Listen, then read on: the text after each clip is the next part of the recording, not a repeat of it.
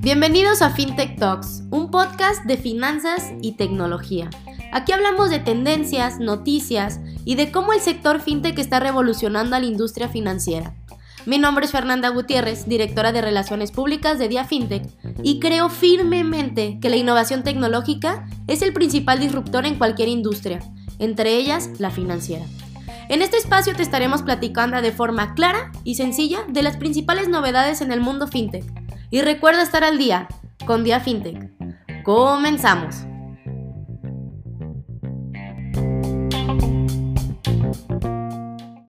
Hola, ¿qué tal? ¿Cómo están? Soy Fernanda Gutiérrez, soy directora de Relaciones Públicas de Dia FinTech y el día de hoy, lunes 11 de octubre del 2021, arrancamos con esta nueva emisión de FinTech News.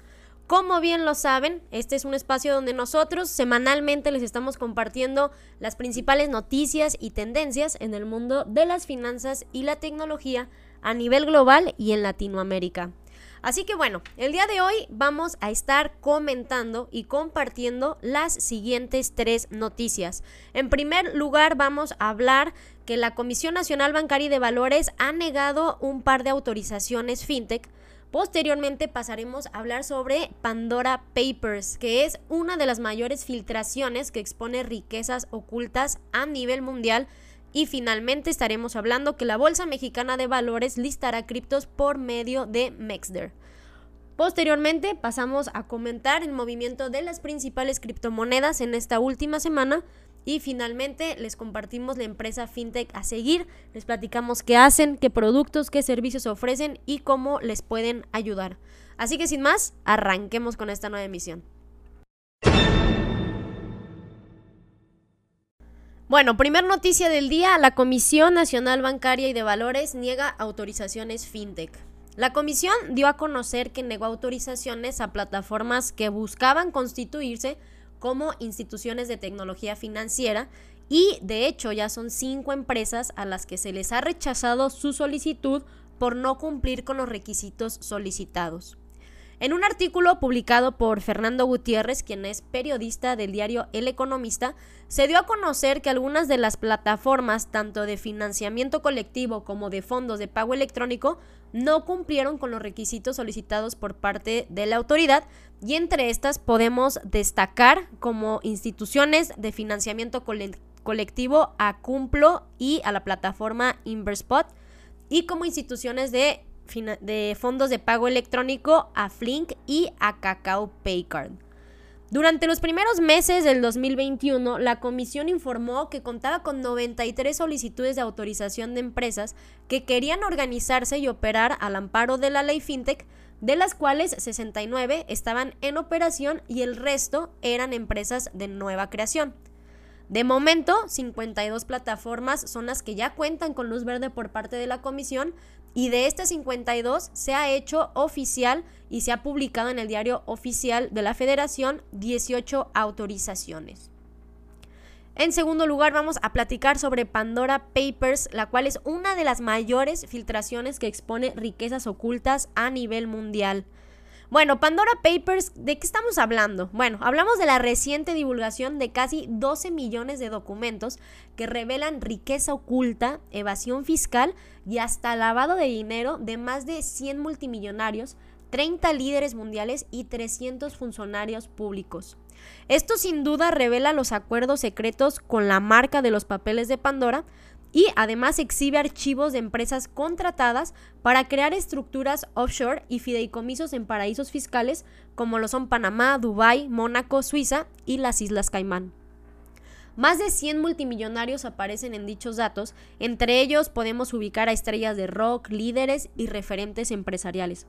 Muchos de estos eh, utilizan estas empresas fantasmas para mantener artículos de lujo como lo pueden ser propiedades y yates, así como cuentas bancarias de incógnito. De igual manera, hay obras de arte que van desde antigüedades camboyanas saqueadas hasta pinturas de Picasso y murales de Banksy. Y finalmente, nuestra última noticia del día, la Bolsa Mexicana de Valores listará criptos por medio de Mexder. Y es que a través de un comunicado, el director de la Bolsa Mexicana de Valores, José Oriol Bosch, declaró que ya se puso en marcha pláticas con las autoridades financieras para poder operar con criptomonedas. Estamos en trámites para tener la autorización para listar futuros de criptomonedas en el MEXDER, pero las autoridades financieras de México han sido más conservadoras que otras con el tema. Así lo comentó. De igual manera, señaló que la Bolsa Mexicana de Valores está solicitando la autorización de Exchange, eh, de Exchange Traded Fund basado en criptomonedas eh, en el SIC, cuya plataforma se negocia en valores extranjeros como fondos de bolsa y acciones de compra. El, directivo resaltó que ante la constante evolución y desarrollo de la tecnología es de suma importancia ir actualizando las funciones y modalidades. Esto aunado a un interés creciente por parte del público y además hace diversas organizaciones opten, hace que las, que las diversas organizaciones opten por contar con estos servicios. Así que bastante interesante, quedaremos por ahí a la espera de ver qué es lo que las autoridades financieras de México pues terminan por determinar para ver en qué sentido y, qué decisión podrá tomar la Bolsa Mexicana de Valores. Y bueno, pasando a nuestra siguiente sección, platiquemos del movimiento de las principales criptomonedas en esta última semana. Sin duda alguna fue una semana bastante buena para todas las criptomonedas, especialmente para Bitcoin, que se acerca a máximos históricos nuevamente. Bueno, Bitcoin la semana pasada tenía una valoración de 48.912 dólares. Para este lunes aumenta su valor a 56.668 dólares. Ethereum el lunes anterior tenía un valor de 3.479.4 dólares y este lunes aumenta también su valoración a 3.581.4 dólares. Tether el lunes anterior tenía una valoración de 1 dólar, este lunes aumenta ligeramente su valoración a 1.0003 dólares. Ripple anteriormente tenía un valor de 0.91 dólares. Para este lunes ya se ubica por encima del dólar con una valoración de 1.15 dólares. Y finalmente Litecoin, que el lunes anterior tenía una valoración de 173.3 dólares. Este lunes aumenta su valor a 180.2 dólares. Eso ah, en cuanto al movimiento de las principales criptos en esta última semana. Ya para cerrar, vamos a comentar la empresa fintech recomendada del día. El día de hoy les quiero eh, recomendar a esta fintech que se dedica a ofrecer micropréstamos. Es de origen jalisciense, es una fintech tapatía que se llama Quesky. Y bueno, a través de su plataforma, Quesky ofrece de forma fácil y segura crédito online personal por hasta dos mil pesos para nuevos usuarios. Aquellas personas que han logrado un buen historial dentro de la plataforma pueden acceder a préstamos por montos mayores, pero si eres nuevo usuario será hasta por dos mil pesos.